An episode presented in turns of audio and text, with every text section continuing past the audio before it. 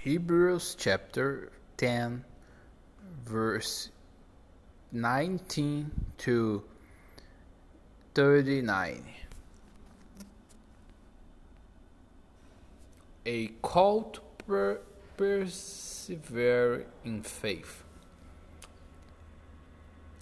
Therefore, brothers and sisters, since we have confidence to enter the most holy place, be the blood of Jesus, by a new and living way, opening for us through the curtain that is his body.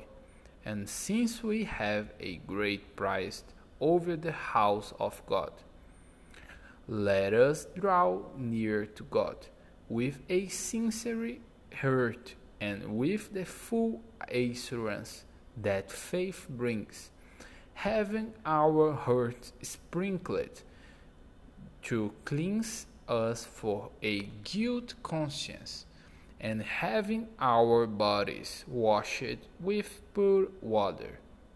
Let us hold unswervingly to the hope we profess, for we who promised is faithful.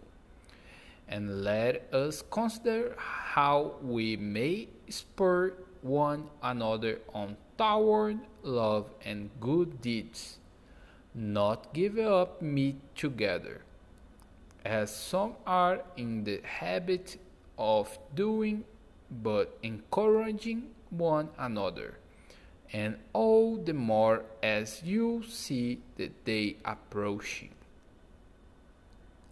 If we deliberately keep on the sign, after we have received the knowledge of the truth. No sacrifice for sins is left, but a but only a fearful expectation of judgment and of raging fire that will consume the enemies of God. Anyone who rejects the law of the Moses died without mercy on the testimony of two and three witnesses.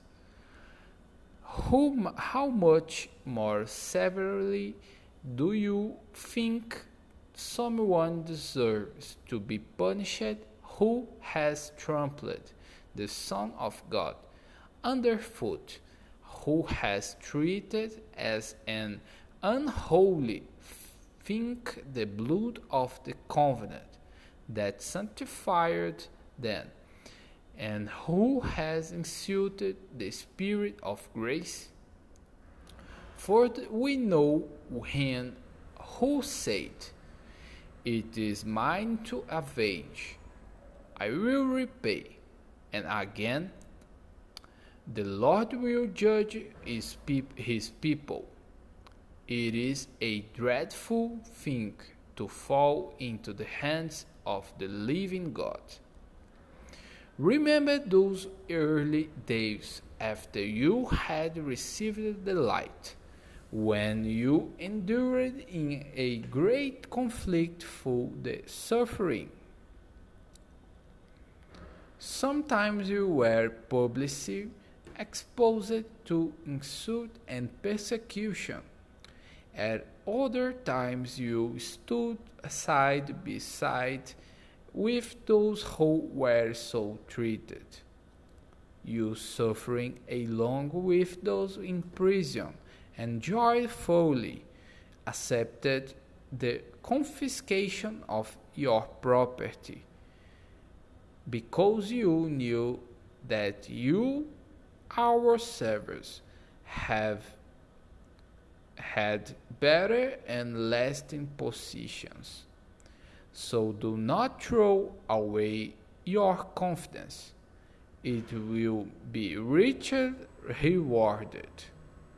You need to persevere so that when you have done the will God, you, you will receive what He has promised. For in just a little while We, ho- we who is coming will come and will not delay. And but my right oath, one will life be faith, and I take no pleasure in the one who sinks back. But we do not belong to those who shrink back and are destroyed, but to those who have faith and are saved.